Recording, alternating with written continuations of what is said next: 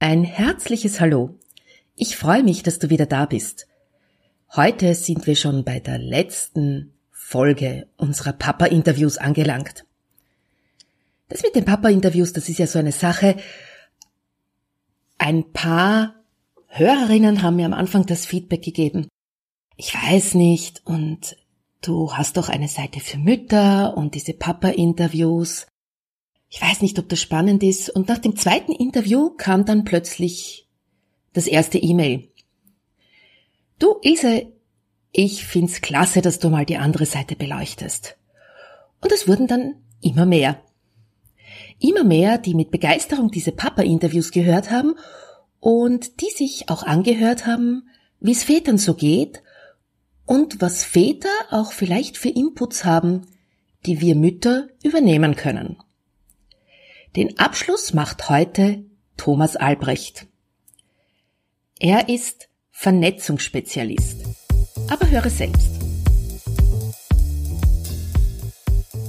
Hallo und herzlich willkommen bei Ausgelassen Leben, deinem Podcast für Ausgeglichenheit, Gelassenheit und Lebenslust. Ich bin Ilse Maria Lechner vom Entfaltungsparadies und freue mich, wenn ich auch in deinen Alltag Ausgeglichenheit bringen darf. Lass uns den Herausforderungen des Alltags gemeinsam, gelassen und mit Lebenslust begegnen.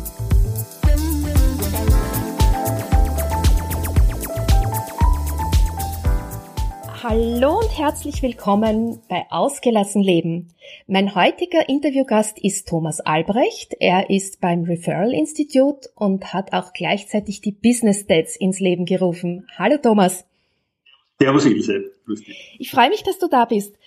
Ja, und wir werden ja heute ähm, vor allem so über deine Rolle als Papa plaudern, aber mit den Business Dates ist das ja was, was du gar nicht ganz trennen kannst und auch gar nicht ganz trennen möchtest, wenn ich das richtig verstanden habe. Das stimmt, absolut. Ja, ja, das ist ein und dasselbe sozusagen. Gut, na vielleicht magst du uns dann ein bisschen erzählen, warum du die Business Dates ins Leben gerufen hast und was so deine Intention dahinter ist weil ich glaube, das hat ja auch ganz, ganz viel mit deinem eigenen Vatersein zu tun. Ja, das stimmt absolut. Und zwar die Idee der Business Dads, das kam so im Jänner vergangenen Kalenderjahres, also im Jänner 2015, weil wir uns natürlich im Referral Institut immer die Frage stellen, wer ist denn deine Zielgruppe? Und die Frage nach der eigenen Zielgruppe, die ist oft gar nicht so einfach zu beantworten. Und wir sind darauf gekommen, dass das sehr viel mit der Person selber zu tun hat, nämlich mit dem, mit der eigenen Herkunft, mit dem eigenen Grundmotiv. Und da wurde mir ein bisschen geholfen, sozusagen in die Tiefe zu gehen von unseren eigenen Consultants. Und so sind die Business Dates entstanden. Okay, äh, vielleicht, äh, dass du für unsere Hörerinnen und Hörer noch erklärst, was das Referral Institute überhaupt ist, weil ich denke, das werden viele nicht kennen und können sich gar nichts darunter vorstellen. Ja, also im Referral Institute geht es einfach darum, dass wir Unternehmerinnen und Unternehmern dabei helfen, ihre wirklichen Wunschkunden zu finden. Was viele Unternehmer einfach unterschätzen ist, dass die Wahl der Kunden einen ganz großen Einfluss hat auf deren persönliche Lebensqualität. Denn wir kennen das vielleicht, wenn wir die falschen Kunden wählen, die einfach nicht zu uns passen oder wir auch nicht zu ihnen passen, das ist ja meistens in beide Richtungen ähnlich, dann ist es so, dass diese Kunden nicht das von uns bekommen können, was sie wirklich benötigen. Und, und wir brauchen daher auf beiden Seiten sehr viel Zeit und Energie, weil es einfach nicht passt. Im Gegensatz dazu, wenn wir allerdings mit unseren Wunsch- und Lieblingskunden arbeiten dürfen, dann ist das für beide Seiten hervorragend, weil diese Wunsch- und Lieblingskunden einfach genau das Produkt oder die Leistung bekommen, die sie benötigen und wir diese Leistung sehr einfach liefern können. Und genau das helfen wir und, und, und ermöglichen wir Unternehmen im Referral Institute, ihnen den Weg zu ihren Lieblingskunden tatsächlich zu finden und mit ihnen diesen Weg auch gemeinsam zu gehen. Also wir liefern sozusagen Lieblingskunden. Das ist unser Auftrag. Es sind in Wirklichkeit die kompletten Marketing Basics. Absolut, es sind in Wirklichkeit sind es komplette Marketing Basics im Zuge der numerischen Herausforderungen. Ja, und jetzt aber zurück auf dein Vater sein. Mhm. Ja, also du hast ja nämlich an diese Art von Unternehmertum auch gewählt, ähm, um das gut mit deiner Familie vereinbaren zu können. Wie schaut bei euch zum Beispiel diese Aufteilung von Erziehung und Haushalt aus? Ähm, also mein persönlicher Zugang ist da vielleicht ein ganz anderer. Ich denke, es gibt so etwas nicht wie, wie Balance oder Work-Life-Balance und Aufteilungen. Wir Menschen haben ja ein gemeinsames ein Leben. Jeder lebt von uns sein eigenes Leben. Und dieses Leben hat einfach verschiedene Komponenten und verschiedene Aspekte. Und ich denke, es ist wichtig für die Kinder da zu sein, genauso wie für die Ehepartnerin oder den Ehepartner, vice versa, einfach da zu sein, wenn das notwendig ist und die Zeit es erfordert. Also ich persönlich halte sehr wenig davon von fixen Aufteilungen, wie du machst das oder ich mache jenes, sondern wir trachten gemeinsam immer danach, dass wir die Zeit einander schenken, die es gerade bedarf. Mhm. Ähm, jetzt ist es ja so, äh, wenn man so gemeinsam in eine Erziehungsaufgabe hineingeht, ähm, ist man, ja, hat man Vorstellungen, hat man Pläne, hat auch ähm, irgendwie so die Idee, welche Werte man vermitteln möchte. Auf der anderen Seite kommt dann oft alles ganz anders, als man denkt. Doch, ja, ja. Äh, und äh, ja, wie war das bei euch so? Also bei uns, meiner, meiner Einschätzung nach und meiner Erfahrung nach kam immer alles, als wir, als wir gedacht haben. Und das ist auch heute so, denn die Tage verlaufen einfach so, wie sie oft verlaufen. Natürlich haben wir klare Vorstellungen, was wir machen möchten und erreichen möchten. Doch ist halt der Alltag immer anders, weil einfach unsere Kinder und auch wir selbst einfach hm, Erfordernisse haben, Dinge uns gerne wünschen, die wir vielleicht vor einer Stunde noch gar nicht wussten. Okay. Ihr habt zwei Kinder, gell? Wir haben zwei Kinder gemeinsam, ja. Zwei, zwei Burschen. Burschen, ja. Ja, okay, gut. Die sind wie alt? Also der Jonas ist sieben und der Jakob fünfeinhalb. Okay. Und was sind da so, so eure Erziehungsgrundsätze? Was möchtet ihr den Kindern gerne weitergeben? Also was wir den Kindern gerne weitergeben wollen, ist absolutes Selbstvertrauen und Selbstständigkeit und dass die Kinder in, in, die Lage versetzt werden, ihr eigenes Leben so führen zu können, später, wenn sie erwachsen sind, wie sie das gerne möchten. Mhm. Darauf zielt unsere Erziehung jetzt unter Anführungszeichen ab, dass wir ihnen das ermöglichen und ich glaube, das funktioniert am besten, wenn wir ihnen das auch vorleben. Damit denn Kinder und alle Menschen lernen einfach durch Nachmachen und sie dürfen das dann gerne nachmachen, das was sie gut gemacht haben. Ja, da gibt's ja so diesen schönen Spruch von Karl Valentin, äh, du kannst deine Kinder erziehen, so viel du willst, äh, sie machen dir doch alles nach. Genau, richtig. ja, ähm, jetzt ähm, denke ich mir mal, also gerade bei zwei Jungs, da gibt's auch so Rangeleien und so weiter. Äh, wie geht sie da mit Widerstand um? Also mit Widerstand zwischen den beiden oder zwischen Widerstand? Sowohl als auch. Ne? Man, es gibt ja so diese, äh, es gibt dann immer wieder so diese, diese Eifersüchteleien zwischen den Kindern, wo dann, Ma, der darf das und ich darf das nicht. Und ähm, ja, oder auch wenn sie dann was tun sollen, was sie nicht, was sie nicht wollen, oder eben auch untereinander dieses äh, Hickhack. Wobei das bis zu einem gewissen Grad ja dazugehört. Ne? Ich glaube einfach, dass das dazugehört. Und wenn es hier Unstimmigkeiten oder Uneinigkeiten gibt, die gibt es natürlich und die gehören einfach zum Alltag auch dazu, dann arbeiten wir immer gemeinsam daran, einfach zu zeigen, schau, ihr seid zwei verschiedene Menschen und es sind zwei verschiedene, ihr habt jeder sein eigenes Leben und auch zwei verschiedene Dinge, die um euch passieren. Für den einen ist das gut, was für den anderen jetzt nicht unbedingt gut ist oder was du möchtest. Deswegen muss der andere das nicht unbedingt haben wollen. Oder nur weil dein Bruder Schokolade isst, muss er jetzt nicht auch Schokolade essen. Also uns geht es immer darum, diese, diese vermeintlichen Abhängigkeiten oder wenn der, der eine hat, dann muss ich auch, das ein bisschen rauszunehmen und dass sich die Kinder und wir uns auch immer auf ihre eigene, auf ihre eigene Persönlichkeit fokussieren können.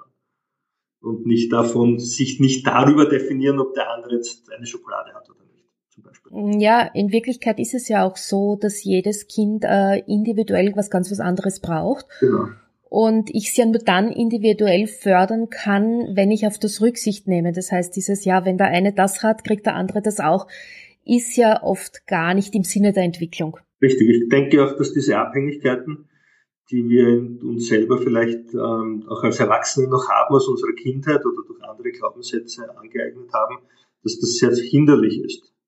Also auch dieses Vergleichende, einfach zu vergleichen, der hat ein schöneres Haus, ein größeres Auto, eine, was weiß ich einen, einen grüneren Rasen. Das sind einfach Vergleiche, die in Wirklichkeit die eigene Lebensqualität sehr, sehr stark mindern und sehr, sehr stark einschränken. Und mir persönlich geht es sehr darum, diese Vergleiche rauszunehmen und zu sagen, so wie es du hast, ist es für dich gut und wie es das du hast, ist es auch für dich gut. Und das ist eine gute Idee, dafür dankbar zu sein. Nicht, dass wir es nicht besser machen können oder wollen, sondern aber für die Situation, in der wir heute sind, zunächst einmal dankbar zu sein und daraus Kraft zu schöpfen für den nächsten Schritt. Mhm. Äh, das, was du jetzt gesagt hast, führt mich gleichzeitig zu was anderem, nämlich wir sind ja alle auch geprägt durch unsere eigene Erziehung, durch das, was wir selber gelernt und erfahren haben. Das muss nicht unbedingt dem entsprechen, was wir jetzt an Werten vertreten.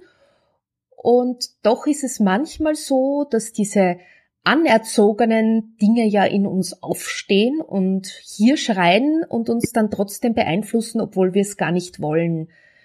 Das heißt, wir hören dann quasi äh, die eigene Mutter, den eigenen Vater aus und sprechen, obwohl das ja gar nicht uns entspricht. Äh, wie geht's ihr mit sowas um? Also da hast du absolut recht, Ilse, das passiert immer wieder. Ich denke, es ist gelungen und daher auch der Schluss zu den Business Dates wieder, viele Muster aus meiner eigenen Erziehung, die von meiner Väterseite kamen, einfach aufzubrechen und zu verändern. Das ist sehr, sehr gut gelungen aus meiner Einschätzung nach. Und darum sind auch die Business Dates meine Zielgruppe als Unternehmer, die gleichzeitig Familienväter sind. Wo, das, wo ich noch dran arbeite, ist das mütterlicherseits. Da gibt es sicher noch Punkte aufzubrechen. Und ich glaube, es ist ein guter Fortschritt, das zu erkennen. Und hier sind meine Kinder, meine Jungs, gute Coaches für mich, denn die sagen mir das dann auch.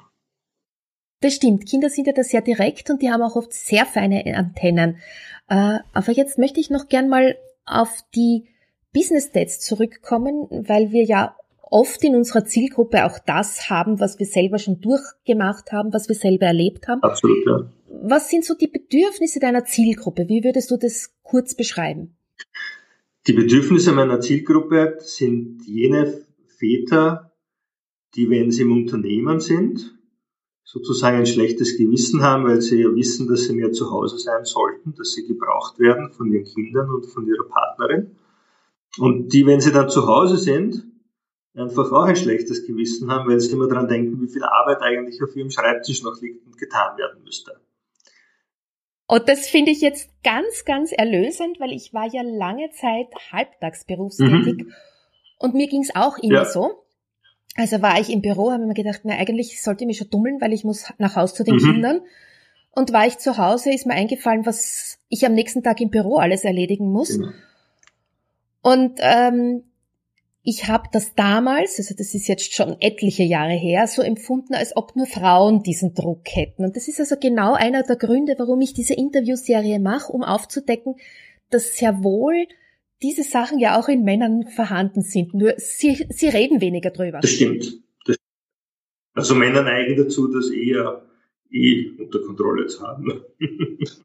Ja, jetzt äh, ein anderes Thema, also gerade bei Business Dates gibt's einfach oft auch Arbeit im Homeoffice. Ich nehme an, du wirst dir deine Arbeitstage ja auch so ein bisschen Homeoffice-mäßig dann aufteilen, wenn es geht. Wie gehst du dann mit dem Thema Abgrenzung um? Wie grenzt du dich dann ab, wenn rundherum Familie ist und so? Wie machst du das? Also für mich ist ein wesentliches Qualitätsmerkmal von, von Lebensqualität ist immer Zeit zu haben, wenn ich es möchte. Das ist für mich ein ganz wesentlicher Aspekt von Lebensqualität.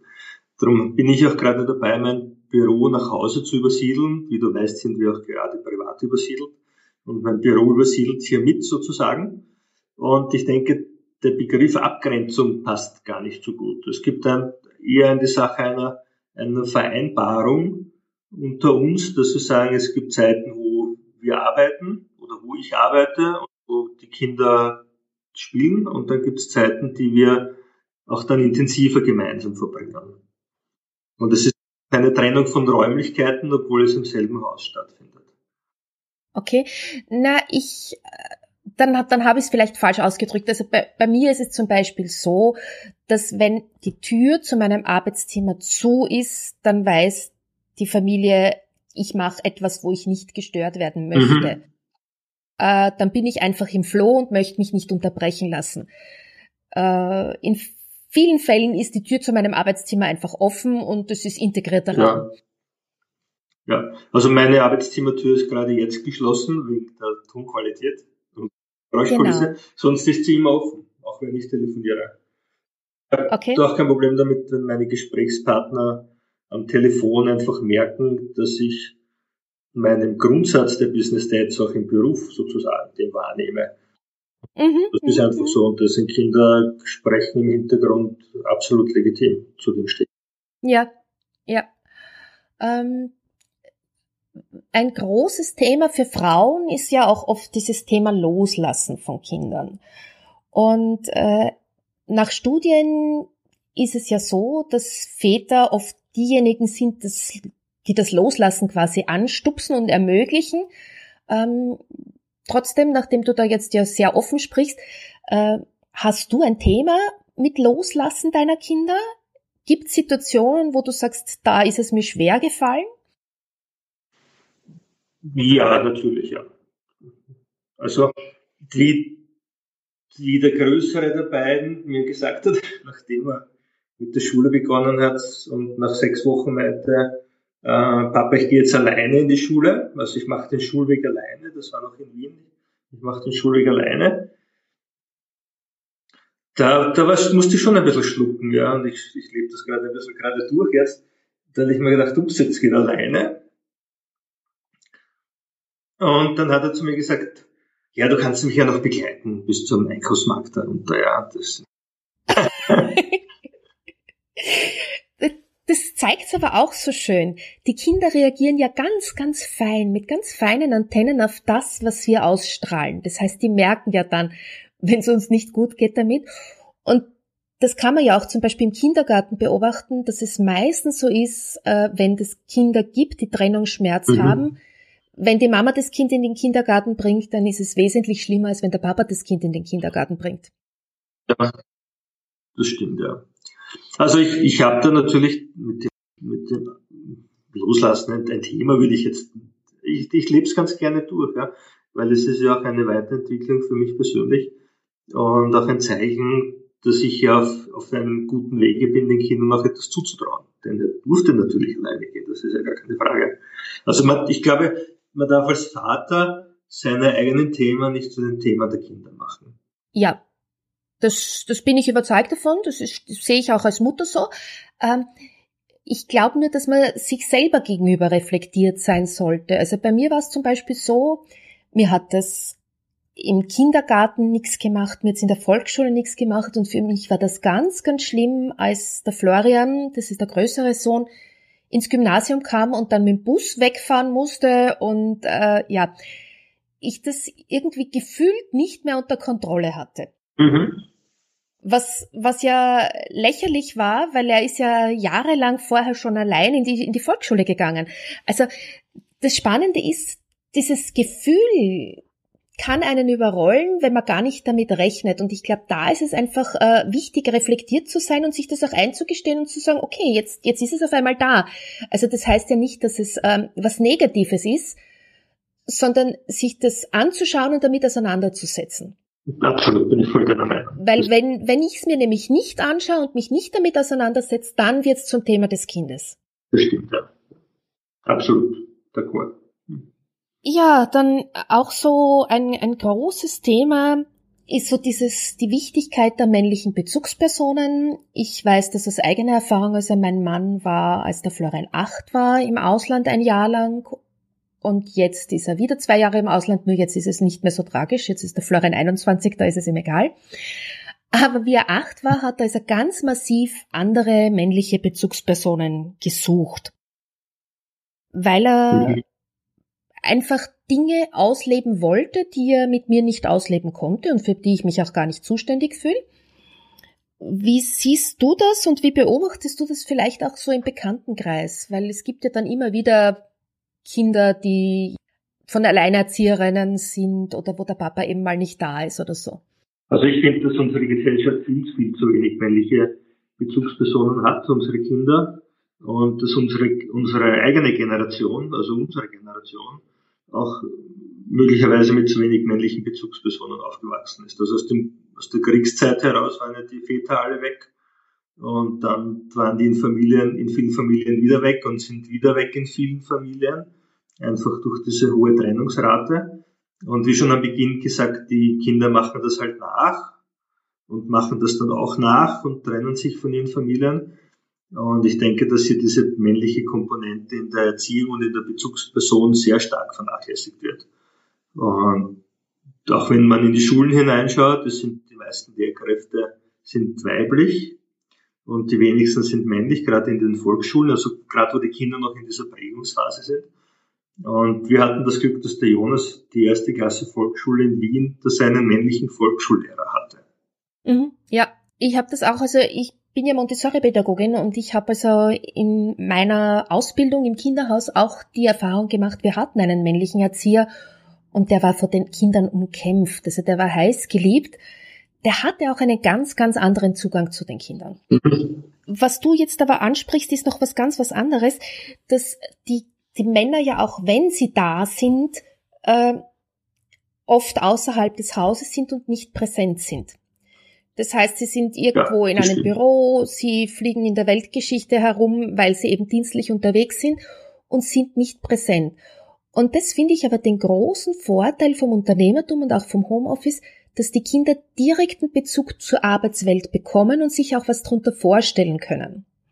Ja, absolut. Ich sehe das genauso. Und darum habe ich mein Büro auch jetzt wieder sozusagen nach Hause verlegt, weil das meiste, was ich zu tun habe, lässt sich dank moderner Technologien einfach von zu Hause erledigen.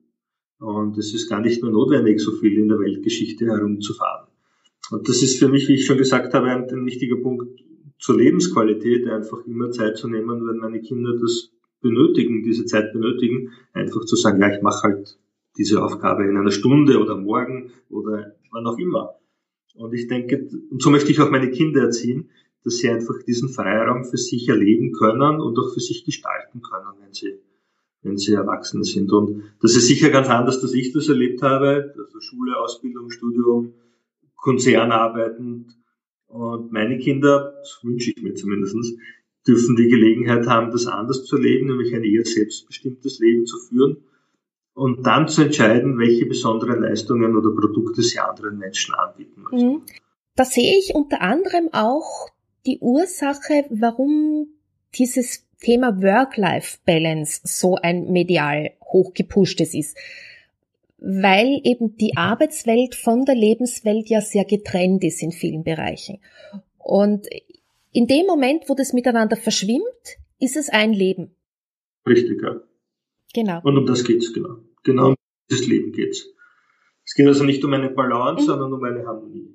Ähm, jetzt ist es ja so, dass Väter mit ihren Kindern von Anfang an ganz anders umgehen. Ich weiß nicht, ob dir der Brief, Begriff Kamikaze Play äh, ein, ein Begriff ist, ob der da was sagt. Väter reagieren und erziehen also anders. Wie würdest du die Unterschiede zwischen der Art, wie du mit deinen Kindern umgehst, mit deinen Söhnen umgehst und mit der Art, wie deine Frau mit deinen Söhnen umgeht, beschreiben? Das ist eine gute Frage. Also ich, ich denke, dass ich mit meinen Söhnen etwas,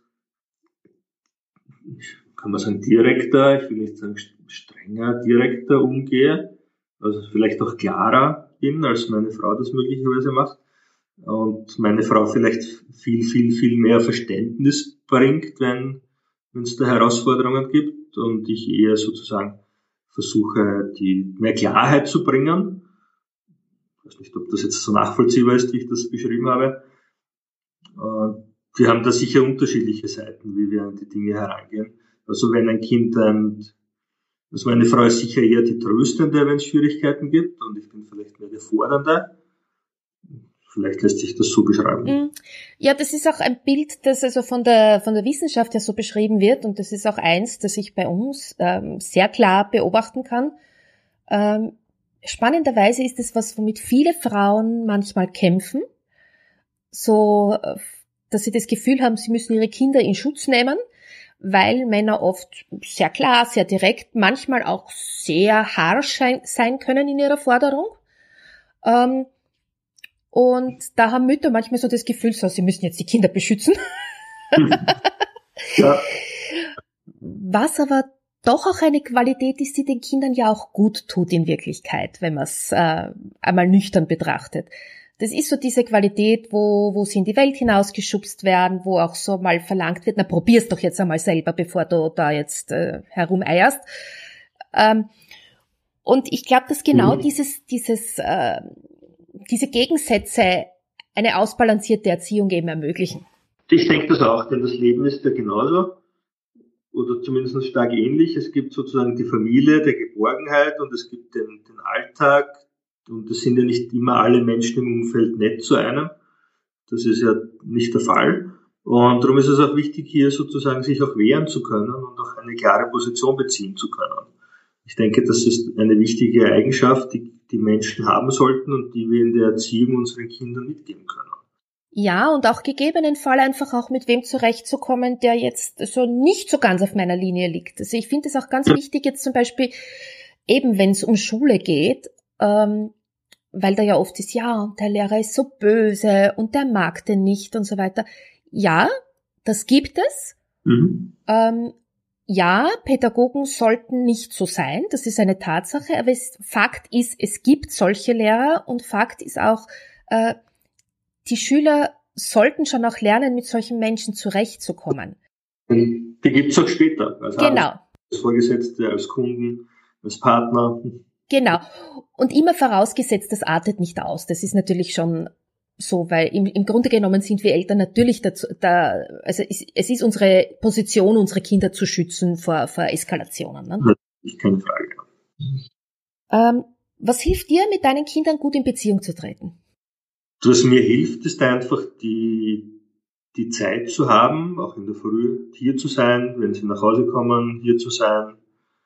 Und wenn sie etwas von mir möchten, wenn sie spielen möchten, sagen, Papa, kann man das machen, einfach Ja sagen zu können. Das hilft mir und sozusagen eine eigene, klare Fokussierung zu haben, also sehr präsent zu sein und das Jetzt und im Jetzt zu leben. Das hilft. Mhm. Das ist schön. Und jetzt noch eine Frage zum Abschluss, wenn du sie beantworten möchtest. Was ist so deine größte Herausforderung gewesen bis jetzt als Vater? Meine größte Herausforderung als Vater war es, die Muster, die ich von meinen Vätern geerbt habe, nämlich dass die ihre Familien verlassen haben, sozusagen mehr oder weniger regelmäßig über die Generationen hinweg, dieses Muster zu durchbrechen. Ja, ja, das kann ich verstehen. Und das ist aber gleichzeitig jetzt äh, ein schöner Übergang, weil damit ermöglichst du deinen Kindern ja es anders zu machen.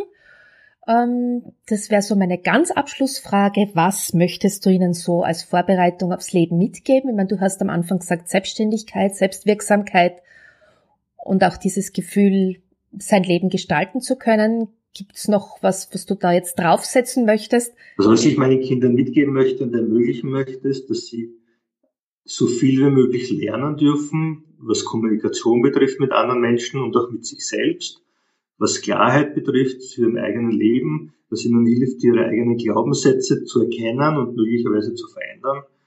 Diese Dinge zuerst zu lernen, zu erfahren, bevor sie einen Beruf erlernen sollen. Bei mir war es genau umgekehrt. Zuerst ein Studium, dann menschliche Kommunikation, zwischenmenschliche. Und ich denke, es macht viel mehr Sinn, das umzudrehen. Einfach zuerst zwischenmenschliche und eigene Kommunikation zu erlernen und dann mit dieser Stärkung der eigenen Persönlichkeit in die Berufswelt zu gehen und mit Produkten, Leistungen, wie auch immer, dann den Beruf zu ergreifen. Das soll gut gelingen und das wünsche ich mir sehr an der Stelle. Das ist ein wunderschönes Ziel und äh, nachdem meine ja schon 18 und 21 sind, äh, kann ich dir fast versprechen, es wird so sein. Es lässt sich gar nicht vermeiden. Wenn wir uns mit uns selber beschäftigen, wenn wir bei uns selber schauen, dass wir da in der Richtung vorwärts kommen, dann nehmen die Kinder das mit. Perfekt. Sehr schön. Gut, in diesem Sinne herzlichen Dank für das Interview. Danke dir, Ilse. Freut mich, dass du dir die Zeit genommen hast. Sehr gerne. Tschüss. Okay, tschüss, servus. Der Sommer ist vorüber und meine Serie mit den Väterinterviews findet ihr Ende. Ich hoffe, sie hat dir gefallen. Wenn dir der heutige Podcast gefallen hat, freue ich mich natürlich wie immer über eine 5-Sterne-Bewertung bei iTunes oder Stitcher. Die Show Notes findest du unter www.entfaltungsparadies.at slash agl minus Episode 32. Bis zum nächsten Mal.